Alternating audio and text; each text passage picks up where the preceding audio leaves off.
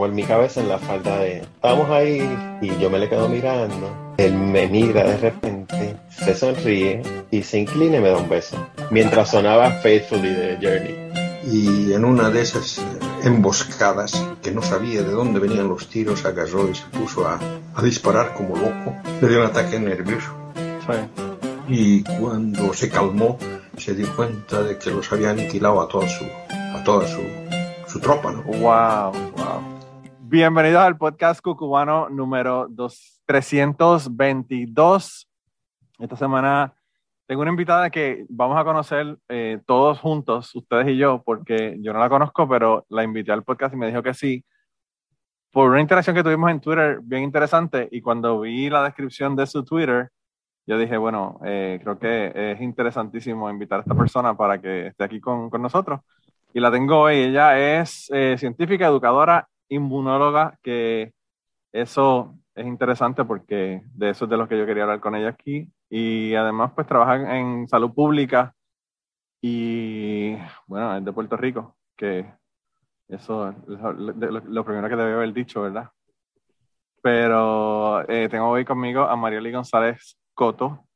Eh, ¿Cómo estás?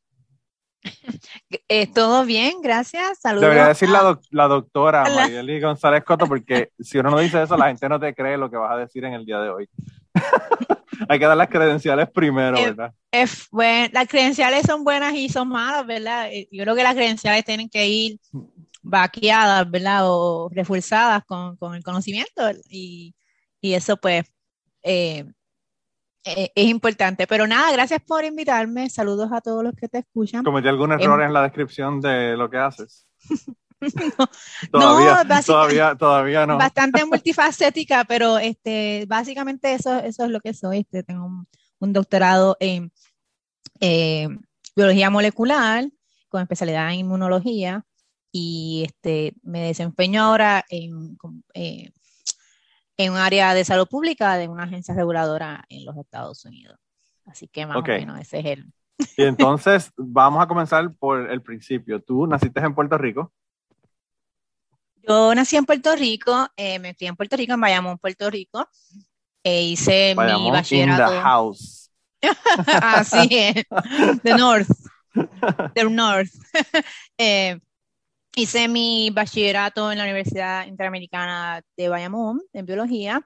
Hice mi doctorado en la Universidad Central del Caribe, la Escuela de Medicina. Eh, y luego, pues, um, después de eso, hice mi postdoc afuera en Estados Unidos, en el estado de Maryland. Y, y, ahora estás en Maryland. Sí. Ok, perfecto. Pues ya habiendo sabido ese, ese background, eh, la razón, eh, tú ya me dijiste que llevas aquí seis años.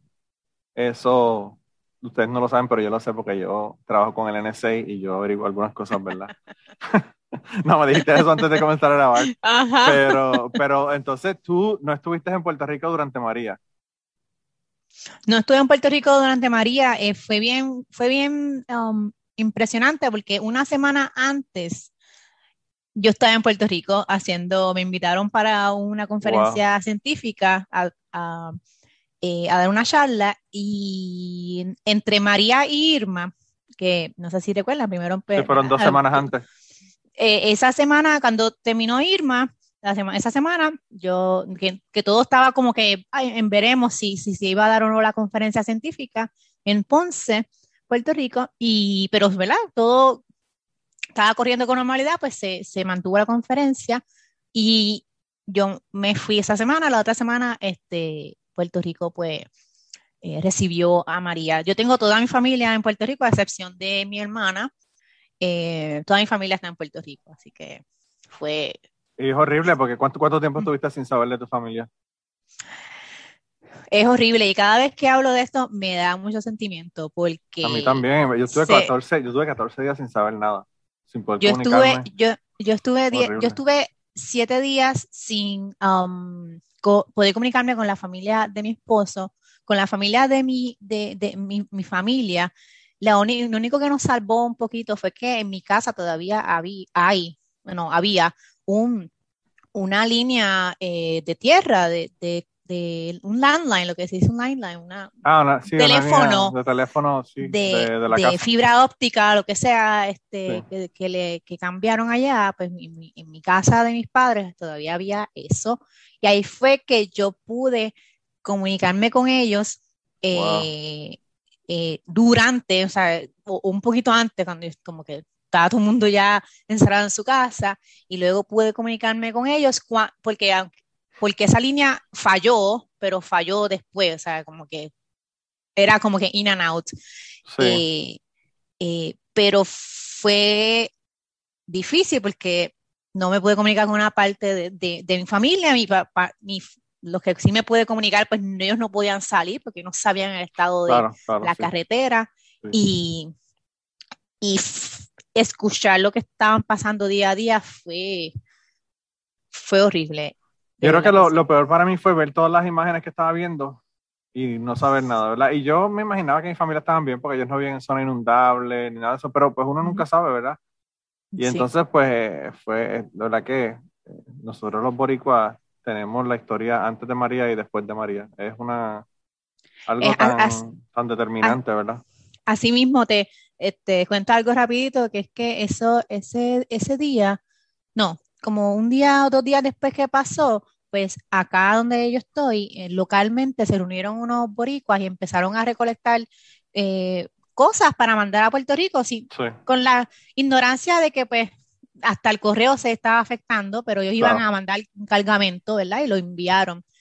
Y nosotros rápido nos enteramos, eh, como a dos días, y fuimos a Walmart y compramos un montón de cosas para donar para que llegaran, este, y luego de ir, a, eso era un, fue un sábado, me acuerdo, fuimos al Walmart y cuando llevamos todos los enlatados y todas las cosas, fuimos, no habíamos desayunado y como que, pues, pues porque uno se lo olvidó, porque estábamos, de, verdad, estábamos bien, bien afectados con eso.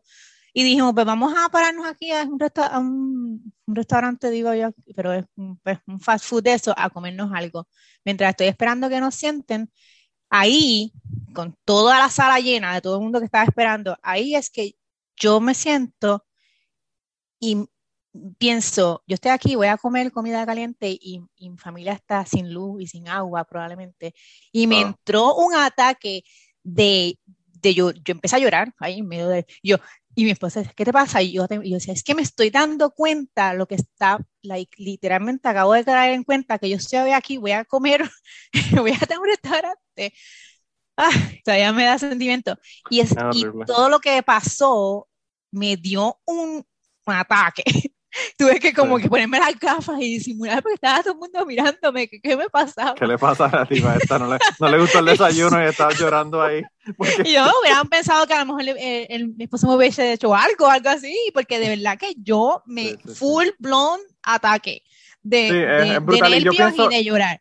Yo pienso que nosotros incluso no, no tenemos ni idea de, de, lo que pasó a la familia.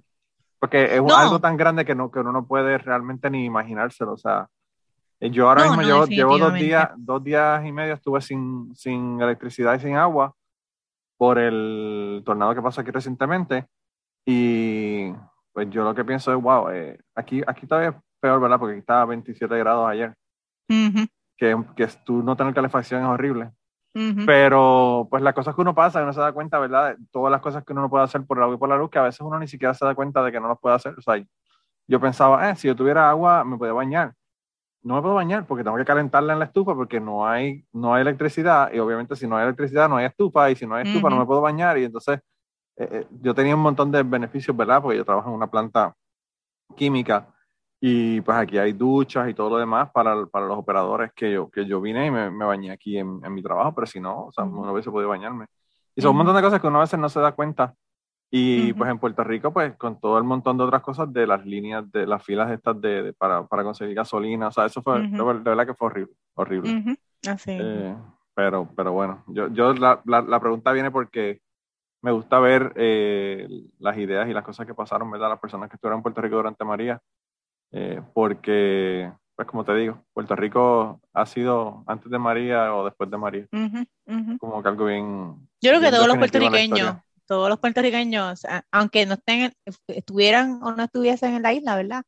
Los cambió, eso obviamente nos cambió de, manera diferente los que, los que lo vivieron versus los que lo vivieron de lejos, pero creo que nos cambió, nos cambió eh, en nos manera diferente. Tanto, nos cambió tanto que sacaron a Ricky, que eso, eso, yo pienso que eso, eso nunca se había visto en Puerto Rico tampoco, o sea, a nivel, incluso a nivel de, pues de, de, de, uno confiar en y pensar que el gobierno va a resolverle a uno un problema como este, ¿verdad? De un desastre natural y darse cuenta de que ni, ni eso, ni para eso se puede contar con el gobierno. Eh, pero bueno, anyway, no voy a empezar con política porque si empiezo con política se acabó, se acabó el podcast. Se acabó. aunque, no sé, fíjate, el tema que vamos a hablar, que, que yo quería hablar contigo, que es de, de la pandemia y el, el, COVID, es un tema que ha sido bien politizado. Así que, pues eso, pues yo creo que es casi inevitable tocar el tema, pero, pero quiero, quiero que me hables de la pandemia, quiero que me hables del COVID, porque yo, o sea, yo tengo un montón de gente que dice un montón de barbaridades en internet y yo trato de corregirlo. Yo estudié, yo estudié ciencias ambientales y tomé un montón de clases de biología, obviamente un montón de clases de química, un montón de clases de física. Y uno trata de hablar con la gente, pero la gente pues no, no sé si es que son demasiado conspiranoicos o qué rayo es lo que pasa, pero es bien difícil uno poder hablarle como científico de estas cosas, de vacunas, de, de mascarillas y la gente emperrado diciendo cosas que de verdad que no tienen sentido. Así que, ¿cómo, cómo ha sido tu vida desde que salió la pandemia, eh, bregando con gente que, que te dicen que, el, que tu doctorado no, no es importante y que, y que ellos saben más porque estaban en internet haciendo research. no solo, no solo nos reímos, ¿verdad? Y yo, de, de, de, eso, porque pues hay que reírse para no llorar.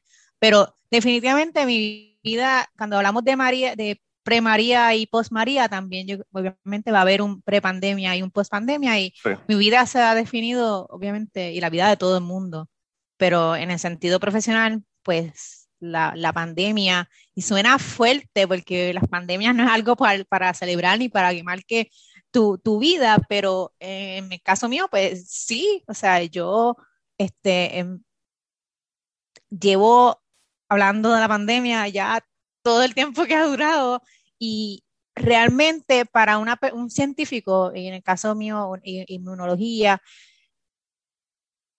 o sea, no hay mejor tiempo, o sea, para esto tú estudias, o sea, tú, para ayudar a las personas. O sea, tú no, cuando, tú, cuando tú estudias, sí, yo, ¿verdad? En el caso mío, yo estudio, me gustaba la biología, eh, no tuve ninguna, o sea, yo no tenía un microscopio de pequeña, ni mis papás no me compraron eso, simplemente a mí me gustaba la ciencia, algo que pues, me gustó en la escuela, lo, lo, descubrí en la escuela.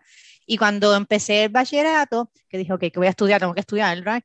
este, eh, dije, yo tengo que estudiar biología porque a mí me encanta el cuerpo, a mí, me, a mí me, encanta, me, encanta la medicina. Yo pensé que yo iba a ser doctora en medicina primero.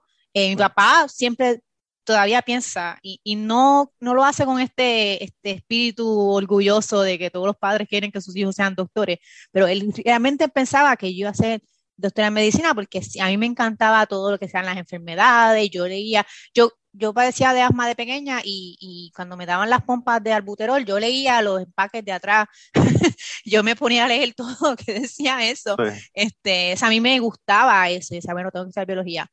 Pero cuando te adentras más a, hacer un doctorado en biomédica, que, ¿verdad? que es la, rama grande eh, de, ese tipo de doctorado en investigación, pues te das cuenta que si estás en un laboratorio, estás, estás haciendo investigación con eh, con células, con, con, animales en muchos casos, pero no es por hacerlas, lo estás haciendo porque sabes que en, algún momento va a ayudar a, los seres humanos a mejorar su calidad de vida o, o, o hasta evitar lo que está pasando ahora. Así que la pandemia me define profesionalmente, obviamente personalmente también, pero ha sido difícil, eh, pero ha sido bien satisfactoria porque tenemos las personas que, que no importa todos los argumentos que uno le dé, todavía van a creer en lo que creen y eso también tiene una explicación que podemos entrar más a fondo luego de, cómo la desinformación eh, eh, se, nutre, se basa en explotar esa, eh, esas emociones, esas inseguridades que muchos de nosotros, seres humanos, tenemos. a pesar de eso, también hay muchísimas otras personas que se han nutrido de la información que personas como yo, ¿verdad? yo y otros científicos han puesto adelante que, se entienda, que sea empática, que no, no estemos menospreciando, ah, no, tú no vas a entender esto, o sea, eh, eh, e, eso es lo que, lo que yo creo que, que define eso. Y desde antes de que, yo creo que como dos días antes de que se descubrieran los primeros casos en Puerto Rico de, de, um, de COVID-19, dos días antes, este, envié una columna que se publicó en, el periódico Noticel eh, hablando de la pandemia. Y porque yo me daba cuenta que había gente hablando de la pandemia en Puerto Rico, pero no lo suficiente. Y, estaba ah. esto de que eh, el, China, no habían vuelos directos desde China y toda esa cuestión que salió. Y decía, bueno, esto pues no, hay que poner, hay que hablar. De verdad que esa tontería de que no hay vuelos directos de China. Yo cuando yo escuché eso, yo dije, de verdad que la gente que nosotros elegimos, de verdad que tenemos que reconsiderarlo porque de verdad que está brutal. A mí, sí, no, yo, yo, obviamente eso a mí, y, eso a mí me, me, impactó mucho. Yo sé que le impactó a todo el mundo, pero a mí me impactó desde el punto de vista de que si, si esa persona dice eso así sin, sin pensar, sin, sin analizar lo que está diciendo, ¿qué otras cosas se van a decir? ¿verdad? Mientras esta pandemia vaya acelerándose, o sea, y luego que escribí esa columna al principio, que era una columna bien ligera y realmente para todas las personas, este, se llamaba, se llama el egoísmo de, el egoísmo de ser saludable. Y yo estaba tratando de decir a las personas, mire, no se recueste con que usted es saludable y no le da nada. Esto es algo que nosotros no conocemos, hay que cuidarnos, hay que cuidarnos como comunidad, esto va a llegar. E, esa columna tan ligera luego pues se convirtió en, en esto tan inesperado de que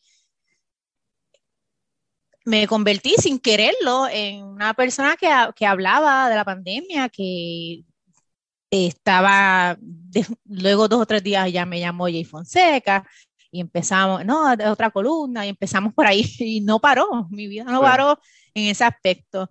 Este, alguien, alguien me dijo en esos días y cuando, eh, ¿verdad? Todo, el mundo quería pues como que hablar de la pandemia, which it was como que lo que yo quería que se hablara del tema no necesariamente conmigo, pero que se hablara del tema.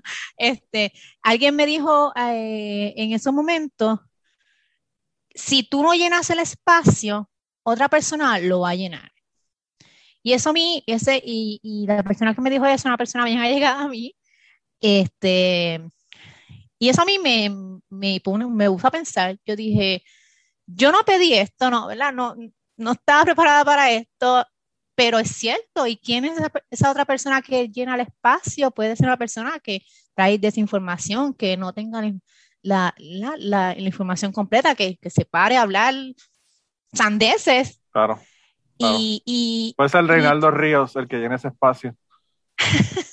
Sin son, son, los extraterrestres que vienen a atacarnos y por eso nos estamos muriendo, tú sabes.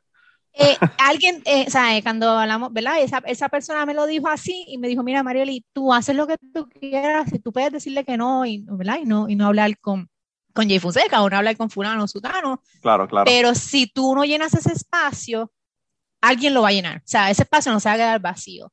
Y, y ahí eso me chocó mucho y dije, wow, pues que no tengo opción, porque para, uno, para eso uno estudia, porque para ayudar a las personas. O si esta otra persona que venga a llenar mi espacio desayuda, pues eso va a quedar en mi conciencia, ¿verdad? Quizás no, no lo voy a saber al momento, pero lo voy a saber después.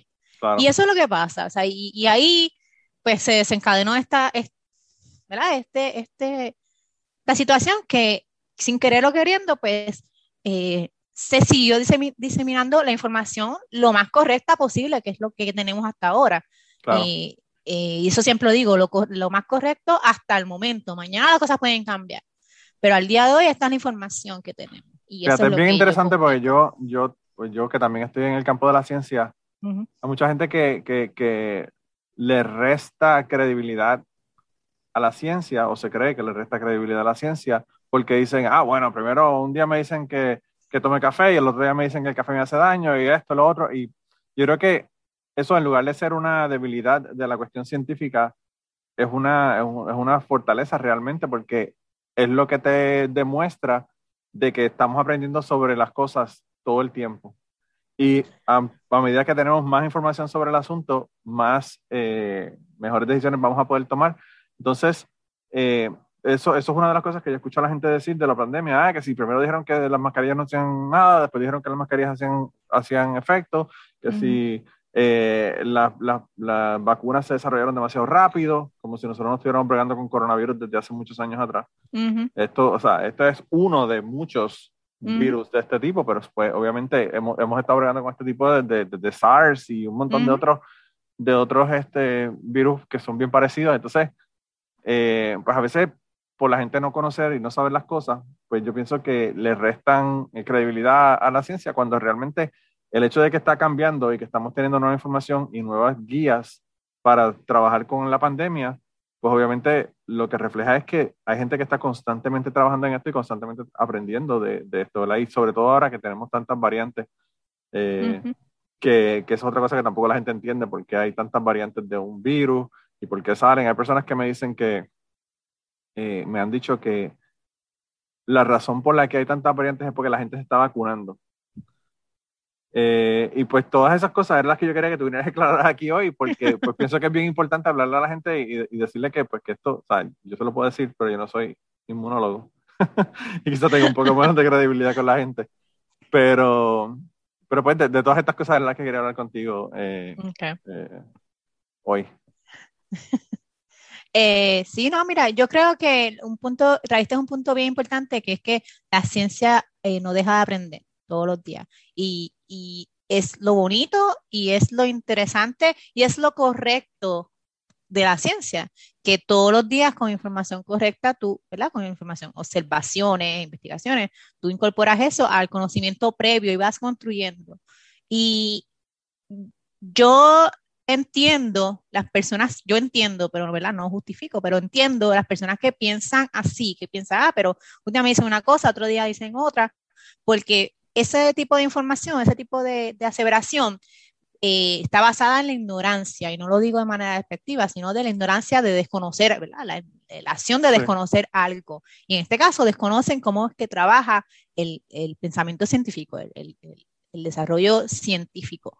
Y, de ahí es que yo parto, y, eso ha sido como que parte de, por decirlo así, la filosofía de, cómo llegar a la persona. Mira, yo parto de que ese de lo que tú estás diciendo eh, está basado en la ignorancia, en, no conocer algo. Vamos a buscar qué es ese algo que tú no conoces para ver si entonces tu pensamiento y tu opinión pues evoluciona.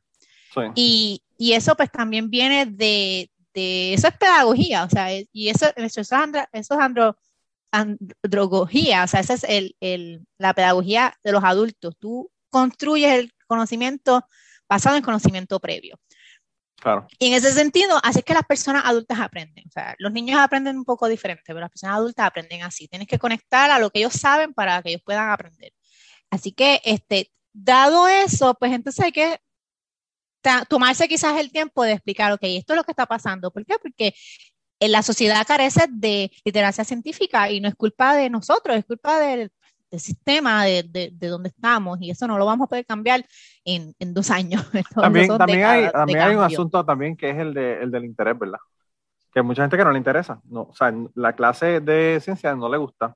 ¿eh? Y es una cuestión, una preferencia personal, pero también yo pienso que hay una... Hay un problema que tenemos los científicos que a veces tratamos de comunicar y no, no comunicamos a un nivel de que la gente pueda entendernos, ¿verdad? Claramente. No, definitivamente, eso es algo importante. Yo pienso que eh, fuera de que sea un, de que la ciencia sea un, una preferencia personal, yo creo que es también por, por, por, por, el sistema educativo, pues no ayuda a explorar ese tipo de, ese tipo de, de conocimiento, porque pues hay, hay un estereotipo, hay, eh, estudiar ciencia no es fácil, o sea, ser ganar dinero en la ciencia, pues, ¿verdad? Lo que yo digo, tú no, haces, tú no te haces científico para, para nadar en dinero, literalmente eso no pasa. Pero, este, pues, ¿verdad? Todos, todos los diferentes sistemas trabajando en contra de la ciencia. Eh, así que, eh, sí, en, definitivo, es, eso parte, ¿verdad? O es, parte del problema, que no se entiende cómo, cómo, cómo qué es la ciencia. Yo, um, ¿cómo te digo? Como te está diciendo, entiendo el, panorama y por eso pues entonces eh, trato de comunicar, yo creo que es uno de mis fuertes, el, ¿verdad? La, pedagogía, porque yo cuando yo estudié pedagogía, es parte de que no está en mi profile de Twitter, pero yo, estudié pedagogía, cuando estaba haciendo mi bachillerato hice una concentración menor en eh, educación en ciencia.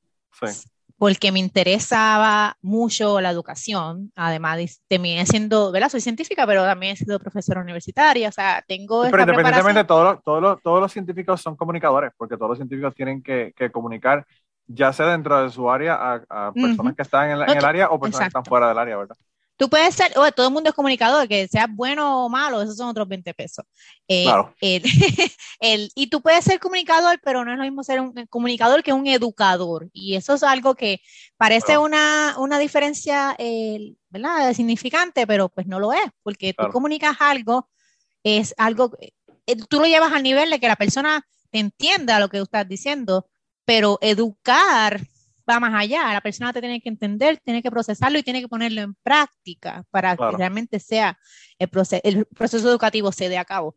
Eh, y, y, en el caso de, las pande de la pandemia, buscamos comunicadores, pero tenemos que ir más allá porque primero que estamos viviendo todavía la pandemia y segundo que no va a ser la primera pandemia que vamos a vivir o no va a ser el primer emergencia eh, de salud que vamos a vivir. Eh, ¿verdad? Quizás sí, quizás no, no sabemos, por lo menos en este, en este periodo, en esta generación. Pero pues, va más allá. Yo creo que eso es algo importante que muchas personas, muchos científicos con buena, con buena um, intención comunican cosas, pero al no enfocarse en la educación, pues las personas se quedan ahí, ¿verdad? Ok, lo escuché, ¿y, qué hago con esto? ¿Qué hago con este, qué hago con este conocimiento? Eh, y también se abre a, a, a la desinformación, no, no, del, no del científico o de la persona, sino de estos otros mentes que, de, que se basan en conspiraciones, que ¿verdad? cogen ese, ese material o, o esa aseveración o esos datos y los trans, oh my God, los, no encuentro la palabra. Tergiversan. Tergiversan, gracias tergiversan para, para apoyar su teoría, su opinión. y eso es, lo que, eso es lo que vemos ahora mismo. Mira, yo te voy a hacer una, te voy a hacer una confesión. Eh, estamos en la sección de confesiones de Manolo ahora. Ah, yo, yo me enteré por unas amistades del grupo, yo tengo un grupo de Telegram de gente que son escuchas del podcast, ¿verdad? Y a través de ellos me enteré de que había un grupo antivacunas en Telegram. Mm. Y yo entré al grupo antivacunas a ver qué rayos estaban diciendo esa gente. Bendito.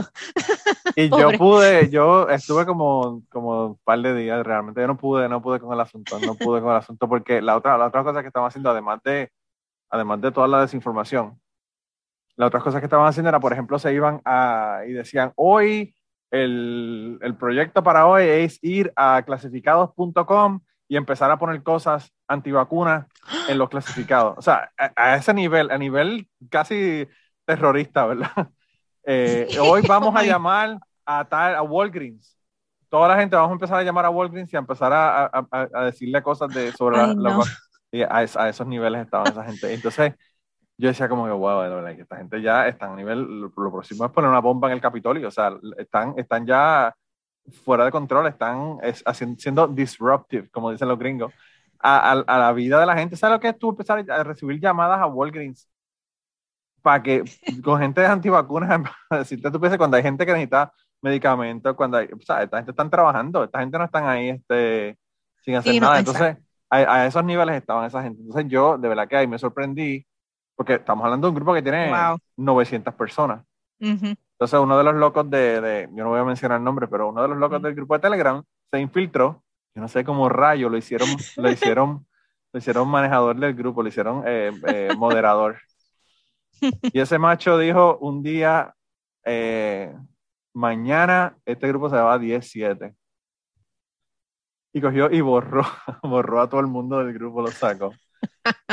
Y a mí lo más que me sorprendió fue que ellos abrieron o sea, eh, eh, eh, abrieron como que, no sé si abrieron otro grupo, qué radio fue lo que hicieron, pero el caso fue que como en dos días ya tenían la misma cantidad de gente de nuevo en el grupo. O sea que son gente, además de que están mal, mal informados, también son súper insistentes, súper perseverantes, súper de todas estas otras cosas, ¿verdad? y pues, sí, wow. a, mí, a mí de verdad que yo, yo no podía ni creerlo, de verdad, las cosas que está viendo. Pero no pude, no pude porque esto es tal como un salmo en contra la corriente, tratando de educar a la gente y explicarle, y, ellos no van a entender jamás, o sea, están ahí en su, en su mundo, en su locura, en su conspiración. Y, y, yo entiendo que hay unas cosas que la gente puede estar en desacuerdo con la cuestión de la pandemia, por ejemplo, que hayan mandatos de mascarilla o que hayan mandatos de esto, de lo otro, del gobierno. Yo entiendo que hay mucha gente que no confía en el gobierno. Esas, todas esas cosas las entiendo. Pero cuando ya entramos a un nivel de desinformación de la parte científica, pues ya entonces ahí donde hay un daño brutal. O sea, tú puedes tener eh, discrepancias en decir si, el gobierno te puede decir que necesitas una tarjeta de vacunas para, para entrar a un edificio del gobierno, por ejemplo. Pues eso puede ser una discrepancia que tú puedes tener, pero tú no me vas a decir a mí que las mascarillas no funcionan. Yo, eh, eh, eh, qué bueno que traes ese punto porque me, me, encanta y creo que, creo que hice un, hace tiempo me, puse a escribir, me puse a escribir en Twitter sobre eso y, creo que la línea era, la línea, ¿verdad? De, de, pensamiento general era que exactamente lo que tú estás diciendo. Tú puedes estar en contra de, o, ¿verdad? o tener algún, algún problema con los mandatos, pero no puedes mezclarlo con la veracidad o la eficacia de los métodos de mitigación. O sea, estamos hablando de la mascarilla. O sea, si tú, si tu argumento, si tu argumento para estar en contra de los mandatos es la eficacia de las vacunas o de la mascarilla o del distanciamiento, entonces no tienes argumento porque estás mezclando dos cosas que son totalmente diferentes, que parecen estar entrelazadas por la emergencia en la que estamos viviendo ahora, sí. sí pero los argumentos son totalmente diferentes. Y, y es, y si te pones a pensar, toda la mayoría de las um, de, de, estas aseveraciones o de, o de estos argumentos en contra de los mandatos se basan, la, la gran mayoría se basan en, en desacreditar la eficacia de las vacunas, de las, de las mascarillas, del distanciamiento. Pues entonces no tienes argumentos, entonces no, o sea, ¿de qué estamos hablando? Y, y es triste porque si cuando yo me pongo a pensar, hay argumentos válidos que tú puedes usar para hablar de los mandatos, que no tiene que ver nada con la eficacia de las vacunas. Pero si tú no los encuentras, yo no te los puedo encontrar, ¿verdad? Yo no, yo no te puedo hacer el trabajo a ti.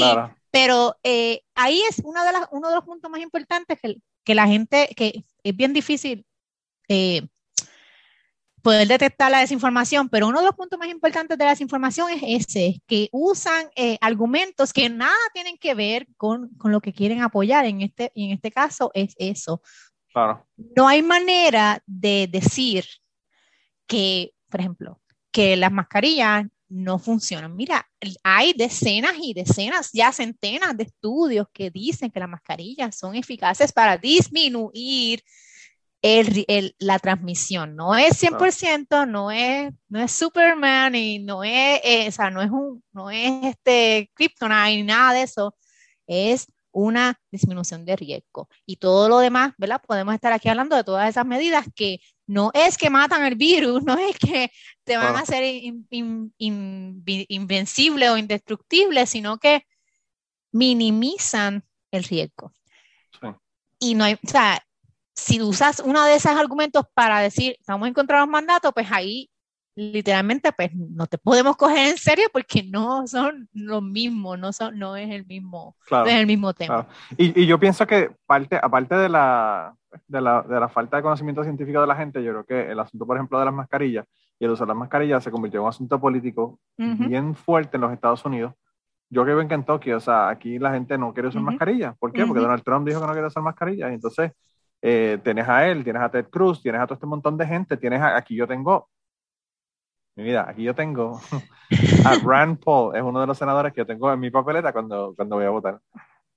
Y ya tú sabes lo que ese hombre hizo con Fauci, que se la pasó peleando con él, tiene una vendetta y una pelea, una pelea estúpida, cuando el tipo dice que, bueno, él dice, no, lo que pasa es que yo soy, yo soy doctor también. El tipo es oftalmólogo.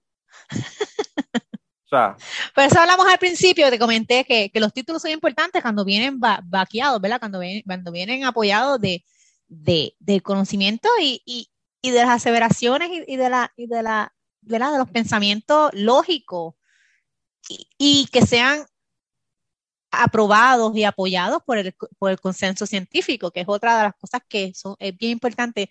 Para todo en esta sociedad hay que tener consenso. ¿Verdad? Una sociedad democrática, ¿verdad? con una democracia. Todo hay que tener consenso para todo. La comunidad científica tampoco, también, o sea, no, no es la excepción. El consenso, el consenso científico eh, para algunos, para todos los temas está ahí. Lo que pasa es que pues, las personas que se van en contra de ese consenso científico son las que son las más que apelan a ciertos sentimientos de ciertas eh, personas que pues que lo hace creíble y ahí de ahí sale la, ¿verdad? las conspiraciones y todo lo demás.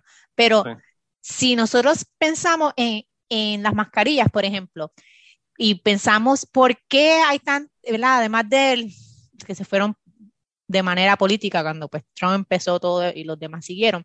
¿Por qué la gente está tan dudosa? Están los estudios, lo hemos explicado, eh, hay, hay, hay evidencia anecdotal, hay evidencia estadística, hay evidencia epidemiológica, hay evidencia de comunidades, hay evidencia de países completos. O sea, que, y es bien interesante porque tú dices evidencia anecdotal, yo creo que sería la más cercana a la gente de que el año pasado hubo menos influenza y menos de otras enfermedades, ¿verdad? Que son por, por temporadas, debido al uso de las mascarillas. Entonces, aún así la gente te dice, no, no, eso no funciona. Y, ese, ese tipo de, evidencia, que ese tipo de, de, suceso, lo que estás hablando de la influenza, tenemos evidencia en total, que la persona, las personas se dieron cuenta. Y tenemos evidencia ya estadística, ya hay números que dicen que literalmente no había casos de influenza casi. Casi, eh, casi.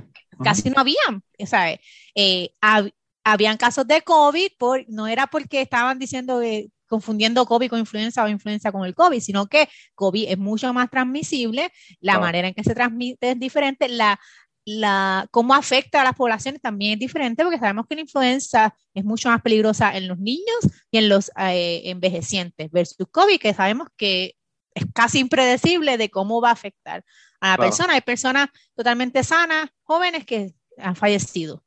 Yo eh, tengo, una, yo tengo una, una, amiga que, que se puso a pelear conmigo porque me dijo que los niños a los niños no le, no le daba COVID, porque yo le puse la vacuna a mis hijos. Tan pronto le aceptaron la de los 12 años, yo llevo a mi hijo 12 años, le puse las dos dosis. Y el sábado pasado le pusimos la segunda dosis a mi nene de 5 años. Mi niña tiene 4, cumple 5 en, en enero 31 y el primero de febrero probablemente voy a ponerle la primera dosis.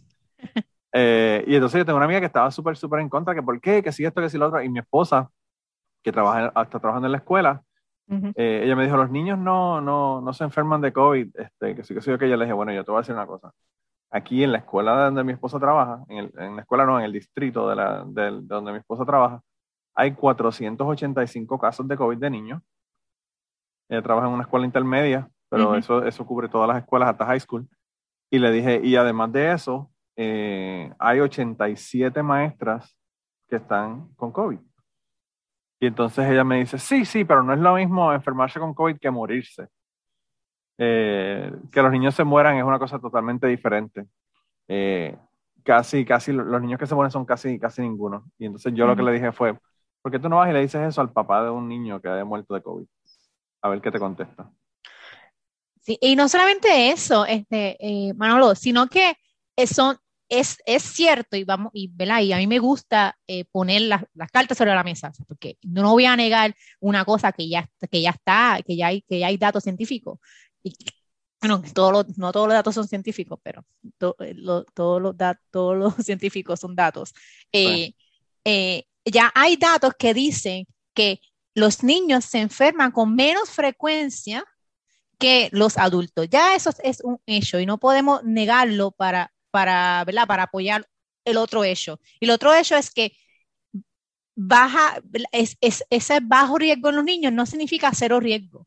Y entonces tú como padre, yo no sé, pero tú como padre, te vas a jugar esos, esos, esos odds, de verdad, te vas a jugar esos riesgos, número uno. Bueno, y es interesante porque padre. Esta, persona, esta persona que yo conozco tiene una hija y se está jugando esos odds. Pero número, y lo más, y otro, ¿verdad? Pues, ¿verdad? Cada padre, pero eso no quiere decir que los niños no se, no se deban vacunar, porque hay otros aspectos, además de enfermarse, de que los niños se enfermen y mueran, que son bien importantes para esta pandemia. Los niños van a transmitir ese virus eh, igual que los adultos. o sea, los niños van a llevar ese virus a la casa y quizás pues a lo mejor no se murió el niño, pero pues se murió, se murió el, abuelo, el abuelo, la abuela, claro. Y vamos a hacer, ¿sabes? Son, los, a mí me en, esta pandemia, y es algo, ¿verdad? Los niños han, sido los más que han sufrido, y yo tengo eso bien claro, pero son, han sido los menos que se le han dado importancia. O sea, en, en, algunas, en algunos países, incluyendo Puerto Rico, estaban abiertos los bares y no estaban abiertas las escuelas. O sea, esas cosas, yo entiendo, y las personas que dicen eso, yo los entiendo, pero, pero no, pero por el mismo argumento, ¿verdad? Pues tampoco podemos decir, pero los niños no se vacunen, porque tú sabes, no, ellos no, ellos no tienen lo mismo, la misma eh, probabilidad de enfermarse que los adultos. O sea, si estás peleando por la igualdad y porque los niños se les tomen en cuenta en la pandemia, vamos a hacerlo de, todas las maneras. Y esa es una de las maneras, pues si, si los niños en general tienen menos riesgo de, enfermarse y, morir por COVID, pero pueden desarrollar COVID eh, prolongado, pueden transmitir el virus y son personas. Si estamos hablando de una inmunidad de rebaño, ¿verdad? Queremos alcanzarla, eso es otro tema para otro podcast. Eh, los niños son parte de la comunidad, tenemos que también pensar en ellos. Y, y, y, ¿verdad? En definitiva, no podemos pensar, no podemos decir, ellos son importantes para unas cosas, pero para otras no. Y, y ese sería el argumento, ¿verdad? Que, que, la gente no quiere ver. Sí, ¿sabes? Hablamos de, de, proporción y de riesgo y de todo, pero no quieren ver que si los vamos a contar para una cosa, los tenemos que contar para otra. Ay, es bien interesante porque esa, esa persona que yo, que yo, te estoy contando que, que, no se ha vacunado ni ha vacunado a su hija, eh, me, me, dijo que, que, ella había, que ella creía que habían tenido COVID ya, que les había dado COVID, porque estuvieron enfermos y que sé yo qué, que pensaba que le había dado COVID. Entonces yo le dije, pero tú no, eso no lo sabes porque tú te hiciste la prueba. No, no me hice la prueba. ¿Y por qué no te has hecho la prueba? Hasta la enfermedad, o la, te haces la prueba de COVID en el momento o te haces la prueba de, de, anticuerpos, ¿verdad? Y entonces me dice, no, no, no, no, porque yo no quiero que esos datos figuren en el gobierno. O sea, el nivel de conspiración llega a que, a que ni siquiera quiere saber si tuvo o no tuvo COVID o si tiene o no tiene la inmunidad, porque, porque no quiere que el gobierno sepa que ella se hizo, se hizo esa prueba y, cada cuenta, en verdad, yo como que, wow, la, la qué sé yo, la, la, la mentalidad está conspiranoica llega a unos niveles de que, que yo digo, wow, eh, yo no puedo ni creerlo, de verdad. Increíble, increíble. Pero bueno.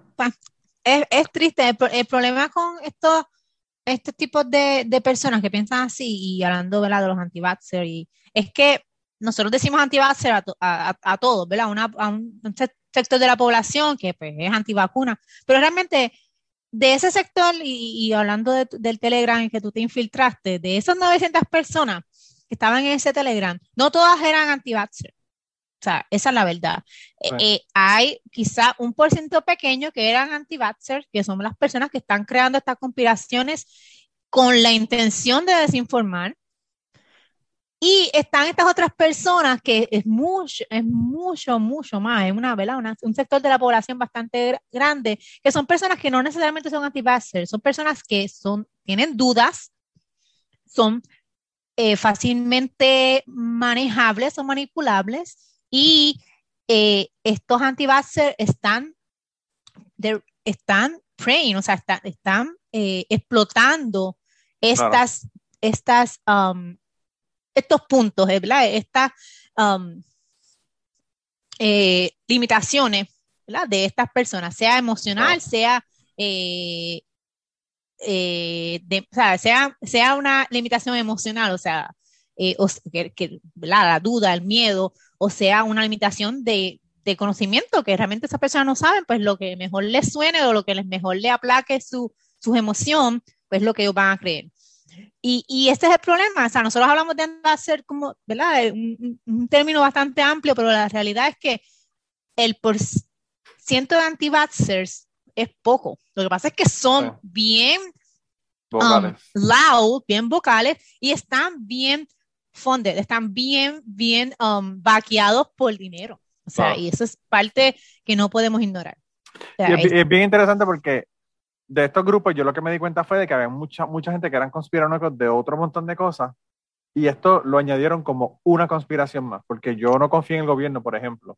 Porque Eso es otro tipo de exacto. porque el 9-11 was an inside job, tú sabes, el, el, el, World Trade Center cuando lo tumbaron. O sea, todas estas cosas. Entonces, uno las ve y uno dice, esta gente ya estaba en el asunto conspiranoico y entró. Y entonces también hay otro grupo también de esta gente que no son antivacunas per se, porque le han puesto todas las vacunas a sus hijos que son requeridas, pero sí son anti-vacuna de COVID. Eh, y te dan todos estos argumentos de que no se hizo demasiado rápido, que Big Pharma, que esto, que lo otro, sin embargo, se enferman de COVID y salen corriendo para el hospital.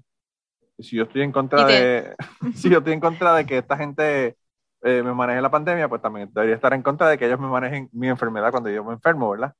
Y, Eh, y, y peor aún, eh, que hasta, hasta- ya, hasta, hasta el día de hoy, tú vas a un, a un hospital y te van a tratar con, con tratamientos que también tienen eh, eh, una autorización de uso de emergencia. claro, O sea, claro, claro, claro. nos quejamos de, ¿verdad? Nos estamos quejando de este proceso que es puro papeleo, ¿verdad? Y puro interno de la agencia reguladora de alimentos y drogas, ¿verdad? Es una aprobación versus una autorización y todo esto que, que ya hemos tratado de explicar antes, que es complejo, Sí. pero es, es, es parlamentario, es, es- es el proceso.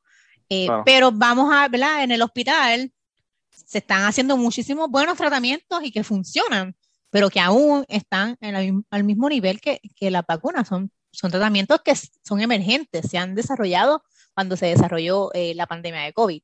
Sí, es bien interesante, yo incluso tengo personas que son, que, que no quieren ponerse las vacunas, por ejemplo, porque tienen estas autorizaciones especiales de, de la FDA, ¿verdad? Y sin embargo, te tienen una enfermedad y te dicen, no, yo voy a ir a, a tratarme esto en Costa Rica, porque en Costa Rica hay unas, una, unas drogas que la- el gobierno de los Estados Unidos no aprueba, que allá te las ponen y son buenísimas. Me dicen que son bien buenas para curar X o Y enfermedad. Entonces yo digo como Ujú. que esto no es lo mismo, o sea, es una aprobación igual eh, para esta para este medicamento que para una para una eh, Mm.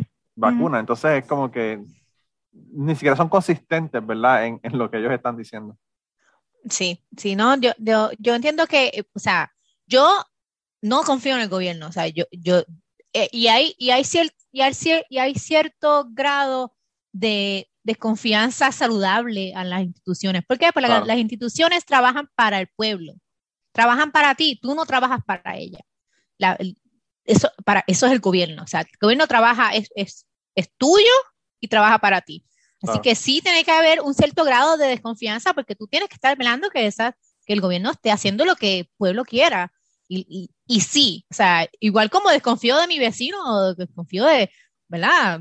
Todo el mundo, hay, tú sabes, hay cierto grado de desconfianza porque tú no sabes la persona, por más que tú la conozcas, puede ser que un día, mm, este, sí, eso es importante. un día, un día tu mejor, tu mejor eh, vecino con el que tú vas y a veces haces barbecue en, la parte de la casa y después llegan unos policías y encontraron que tiene cinco cuerpos enterrados en el patio de atrás de Bueno, la casa. o sea, eso como, puede, "Oh". sí, eso es una historia bien americana, a ver, eso puede pasar, pero, pero en el caso del vecino, pues el vecino y yo no, tú sabes, no me debe nada, yo no le debo nada, pero en el caso del gobierno, el gobierno trabaja para mí, el Claro, gobierno es mi empleado. claro. So, cierto grado de, de desconfianza es importante y es saludable, igual que cierto grado de desconfianza a la ciencia, en el sentido de que, ok, me estás diciendo esto, ¿dónde están los datos? ¿Quién está diciéndome esto? ¿De dónde, cuál es la motivación de esta persona que me está diciendo esto?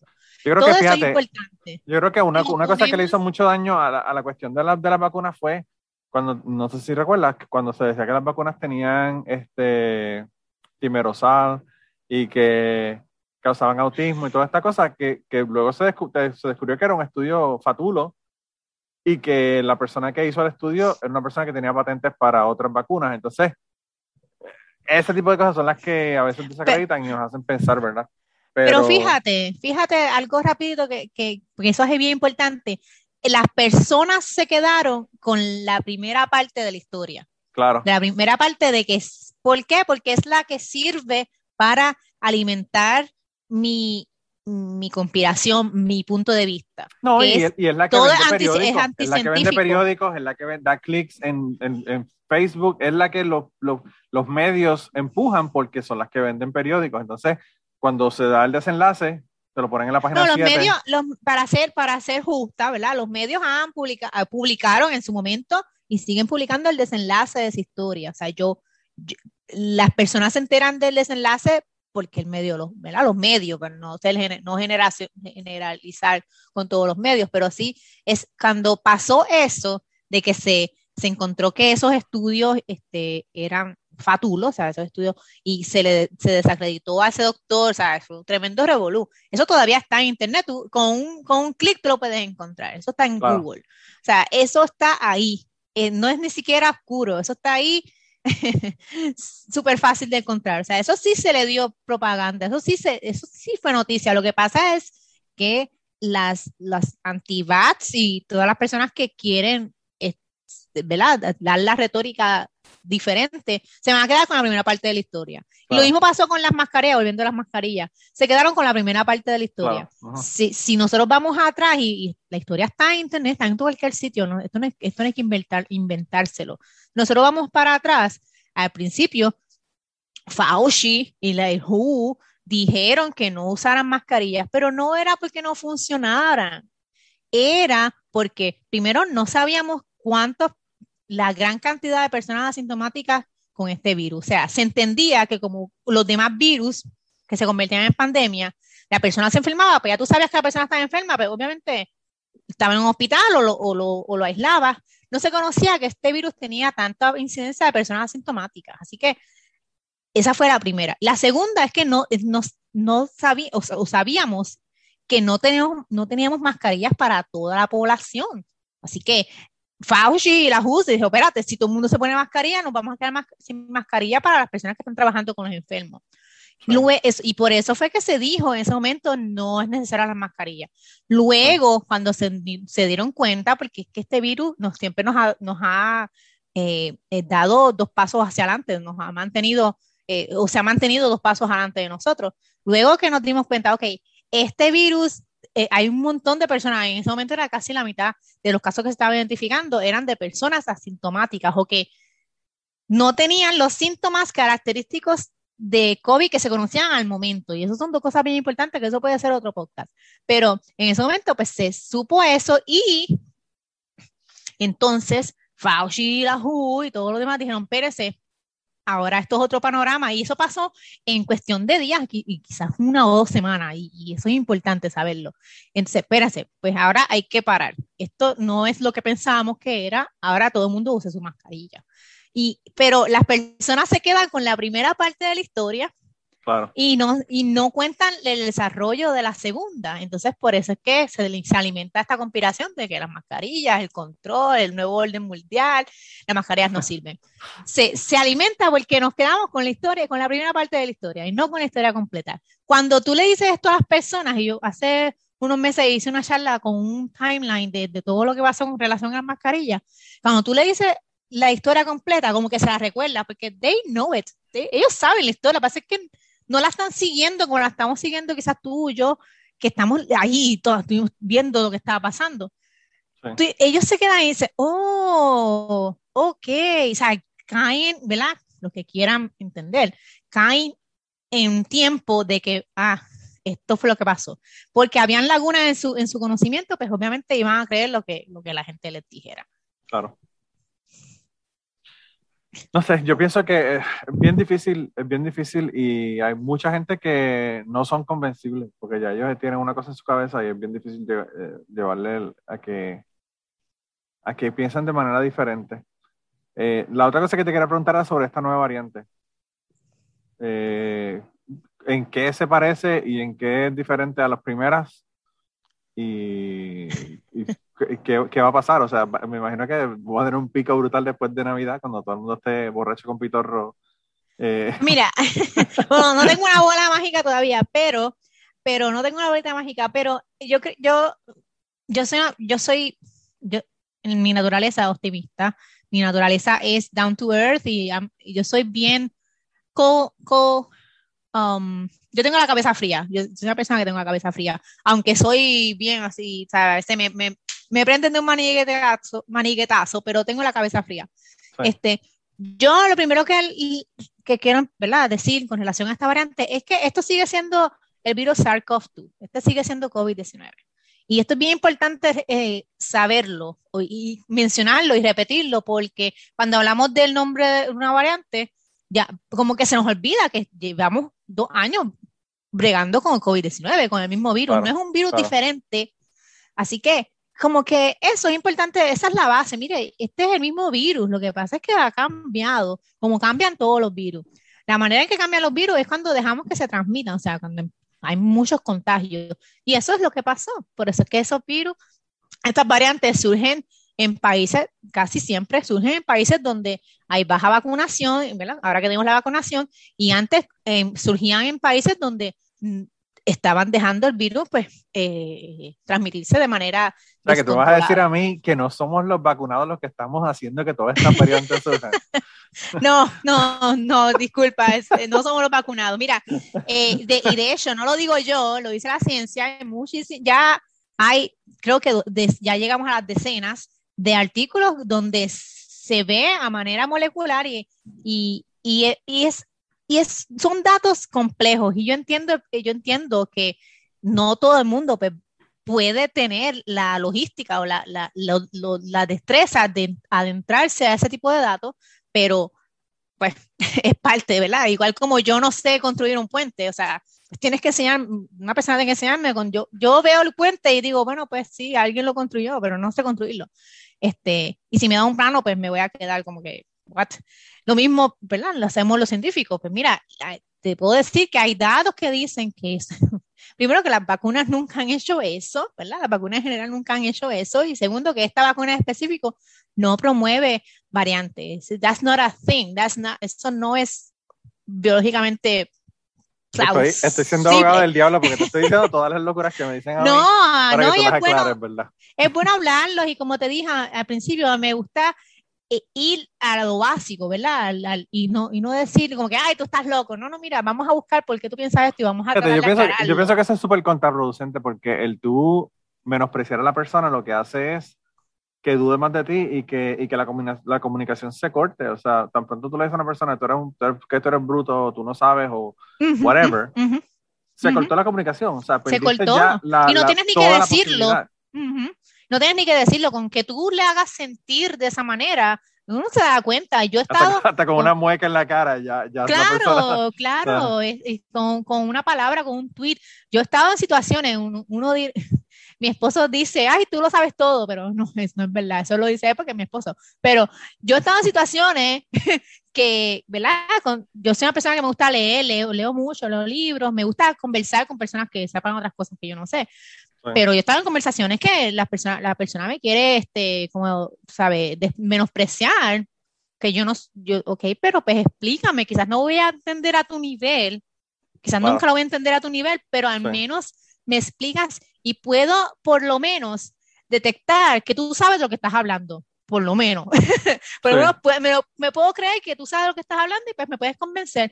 Y puedo entender yo, ¿verdad? En, paz conmigo misma de que, mira, yo no sé del tema, So I'm gonna have to trust him. Voy a tener que, que ¿verdad? Que, que trust him porque él es el experto. Pues así me, me interesa a mí que las personas o, o traten de entenderlo o por lo menos vean y no se sientan este, eh, menospreciadas por mí. Dígame, ok, esta persona me está, me está tratando de, de, enseñar algo, algo. No lo, voy a, no lo voy a aprender todo, pero al menos voy aprendiendo.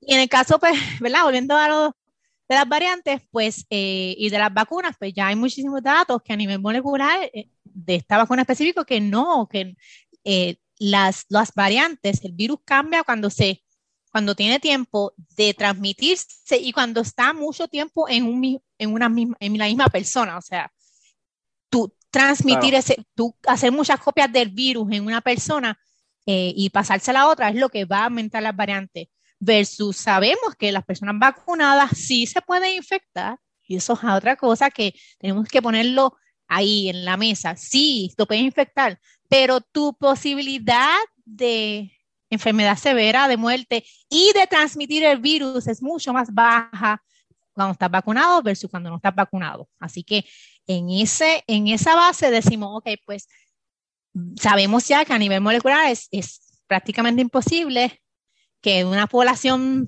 vacunada, ¿verdad? El 90% salga una variante, van a salir de, de, ¿verdad? de poblaciones donde la, la el, nivel de, vacunación es más bajo. De vacunación es más bajo. Así que esta variante sigue siendo COVID, es una variante diferente, ¿verdad? Como han sido todas las demás. Estamos en Omicron, empezamos por alfa. Si usted, yo no me sé completo, yo me sé un poco del abecedario griego, pero si usted no lo sabe, usted puede ir a Google y mirar el abecedario griego y ve que estamos en Omicron. Nosotros se brincó Mu y C, las letras del abecedario Mu y C, porque eh, C es um, XI, es un, um, es como un apellido bien común en China, so, pues no se le iba, es como decir la variante González, pues como que hay didn't una variante que se llama González. Solo brincaron por, ¿verdad? por respeto a esas personas, porque pues, y, y, y Mew, porque se dice, se traduce a new, a nuevo, y pues no querían ponerle nuevo, porque pues no es un virus nuevo, so, se brincaron esas, dos, eh, esas dos letras, así que estamos en Omicron, quiere decir que nosotros vimos todas las demás variantes algunas se quedaron como Delta y otras ni siquiera usted escuchó de ellas, pero sí existieron, sí existieron porque se detectaron, pero se, nos dimos cuenta que no, no fueron tan, tan promiscuas como, como fue alfa, como fue beta, como fue delta. Así que le, esto es para decirle que las variantes van, ¿verdad? siguen saliendo y van a seguir saliendo a menos que nosotros vacunemos la mayor parte de la población o que paremos esa transmisión, porque las vacunas no es lo único que nosotros tenemos para bajar esa transmisión. Eh, hay otros métodos que se pueden hacer y en conjunto pues podemos tener éxito. Pero a este nivel de ya dos años en esto, probablemente vamos a tener quizá algunas otras variantes que vengan y vamos a ver cómo se comporta. En el caso de Omicron no tenemos muchos datos, la gente piensa que sí, pero realmente no hay muchos datos. Eh, en cuestión de si se sabe que es más contagiosa en la población en la que se investigó, que es una en, Sudáfrica. No sabemos cómo se va a comportar en Estados Unidos, por ejemplo, porque las variantes van a comportarse de diferentes maneras dependiendo la población, porque las poblaciones se comportan diferentes, tienen niveles de, um, vacunación diferentes, etcétera, etcétera. Eh, en cuestión de severidad, se ha visto en esos casos que ¿verdad? Esas personas que han sido menos severo, pero otra vez no podemos traducirlo a lo que va a pasar ahora. Así que, cuento algo corto, es que sabemos bien poco, lo que sí sabemos es que puede ser que las vacunas pierdan un poco de efectividad, pero perder efectividad no es lo mismo que tener cero efectividad. Así que eso es bien importante. Vacunarse todavía sigue siendo lo más importante que podemos hacer, porque es lo que sabemos que funciona, funciona para Delta, y Delta todavía sigue siendo la variante que más está circulando en el mundo. Así que es importante hacer lo que sabemos que funciona a lo que sabemos un poquito más sobre, sobre la nueva variante Omicron. Yo, ya que estamos llegando casi a la hora, lo que quería darte las gracias por haber estado aquí conmigo hoy. Creo que se quedaron un montón de temas sobre el tintero, eh, así que quizás en el futuro podamos, podamos hablar de nuevo eh, cuando lleguemos a la variante, qué sé yo, no sé cuál. pero, pero sí, sí, de verdad, gracias por estar aquí. Yo pienso que es bien importante uno educar a la gente. Yo pienso que es importante que la gente entienda que la ciencia no es un enemigo. Yo pienso que una conspiración más grande sería el que todos estos científicos que están trabajando alrededor del mundo se hayan puesto de acuerdo para engañar a la gente. Eso sí que sería algo que sería bien poco probable. No es lo mismo una persona haciendo un estudio como el de las vacunas de, ¿verdad? del timerosal y toda la cuestión, que a todo este montón de científicos que están haciendo investigación sobre, este, sobre esta pandemia, ¿verdad? Y este virus. El consenso científico. Eh, claro, y, y, yo creo que eso es lo más importante. Y, y, bueno, o sea, yo siempre le he dicho a la gente que, lo más importante que pueden hacer, como siempre, como tú lo mencionaste, es vacunarse. Y, y nada, lo, que me queda realmente es darte las gracias por estar aquí. Eh, gracias a ti, gracias a ti por invitarme, gracias a los que me escucharon. Y en definitiva, sea, eh, yo creo que sabemos, lo que, sabemos lo que hay que hacer, lo podemos seguir haciendo. No, la vida, mucha, gente dice, ah, la vida continúa. Pues claro que la vida continúa. Y la vida continuó cuando estábamos en, en, en el pico de la, de la, pandemia, la vida continúa ahora. Claro. Podemos aprender de los errores y podemos continuar una vida, ¿verdad? Es lo que le digo a las personas. Podemos continuar la vida con la conciencia de que la prepandemia fue lo que nos trajo la pandemia. Las cosas que hacíamos en la prepandemia nos trajo aquí nos, nos ha mantenido aquí. Podemos seguir nuestra vida normal, como dicen uno, eh, unos cuantos. Podemos seguir la vida normal, pero tomando las precauciones, sabiendo que ya estamos en pandemia. Y, y se puede, se puede porque lo hemos hecho, mucha gente lo ha hecho, yo lo he hecho, tú lo has hecho, mucha gente lo ha hecho. La vida continúa un poco diferente, pero continuó. Así que a cuidarse, vacunarse, pero sobre todo cuidarse, porque la vacuna no es, ¿verdad? No es el silver, silver bullet, como dice en inglés, no es, no es, no es el endgame. La Sigo panacea, palabras en inglés. La, panacea. la panacea. Eh, este, es, es una herramienta más. Y yo, sí, yo sigo diciendo que hay unas medidas mucho eh, también igual de efectivas como la mascarilla, el distanciamiento. Mira, no, no buscar este, aglomerarte, proteger a los más vulnerables para, para dentro de todo, pues bajar tu riesgo. Ah, y, la, y, la, combinación de todas aumenta la efectividad de las otras, ¿verdad? Exactamente. Exactamente. Pero pues, yo pienso que sí, que yo creo que eso, como, como tú tienes en tu, en tu Twitter, tienes un, un tweet ahí pinned desde, ¿desde cuándo? Desde julio 18. Ay, que dice, vale la pena recordar que aún estamos en pandemia. Ahora que estamos en Navidad, también vale la pena volver a recordarle a la gente que estamos en pandemia. Y, y bueno, eh, vacunas, vacunas, eh, mascarillas y distanciamiento social, eso es lo mismo exacto, que Exacto, esa es la clave, esa es la clave y puedes tener una Navidad eh, normal, o sea, puedes, puedes hacer, puedes hacer tu, tu fiesta, puedes hacer tu, tu lechón, tu pastel, tú puedes hacerlo. Tienes que tomar las medidas. sí, ¿verdad? Aquí en Kentucky. Pues, Mira, mi tía, mando, hacer... mi mando pasteles, así que estoy en victoria. Ah, bueno, yo compré unos pasteles ahí a ver cómo saben. Pero este, no, no, eran puertorriqueños, así que quieren saber, bueno. Pero ah, Eh, uno puede, ¿sabes? Puedes hacer las cosas, protégete. O sea, es, es lo importante. Y, y, ten en cuenta el prójimo, porque es bien importante, mira, pues si tú te vacunaste y, todo, y tú te protegiste, pero si por alguna razón te contagiaste, pues mira, no sigas contagiando a los demás. Y eso es bien importante de tener esa conciencia social de que si cogiste un poco más de riesgo del que, del que debiste, pues manténlo individual y, ¿verdad? haz, lo propio y no, no, no pongas en riesgo la vida de los demás. Yo creo que eso es bien importante y, y eso no infringe tu derecho individual. Yo tengo, un compañero, y yo se lo conté ya a la gente en el podcast en un momento dado, pero yo tengo un compañero aquí que le dio COVID, su esposa tenía COVID, a él le dio COVID y el tipo venía, él sufrió el año pasado, antes de las vacunas, antes de que hubiesen vacunas. Eh, el tipo venía en su carro con la, con la cabeza fuera del, del, por el cristal para que el viento de, de, del invierno, ¿verdad? Le diera y le bajara la temperatura para cuando le chequeara la temperatura en el trabajo poder entrar. Así llegan los niveles de irresponsabilidad de alguna gente. By the way, se lo pegó a, se lo pegó a seis personas en, en, la planta. A mí me cuentan esas cosas y yo no las creo. O sea, yo te creo, pero yo no, para, yo no, o sea, yo no las creo. Yo, una, es una irresponsabilidad. Como que difícil yo creer. No sé cómo ese hombre no lo votaron, porque si yo hubiese sido el, el jefe aquí en la planta donde yo trabajo, ese tipo yo lo hubiese votado. Lo hubiese votado para el carajo. Pero bueno. Pues, eh, pues es la responsabilidad individual y también tiene, ¿verdad? En mi, en mi opinión, tiene que haber cierto tipo de consecuencia para las personas que ponen en riesgo tu vida. Este, porque, porque yo tengo que, ¿verdad? Que tener que estar con una persona que está, tú sabes, sí, porque no le importa a uno. Que no, los demás. Es, es, una, es un tema complicado es un tema complicado, pero a la misma vez es sencillo porque si una persona este, está manejando en estado de embriaguez y, y, le, y, causa un accidente, tiene consecuencias. Claro.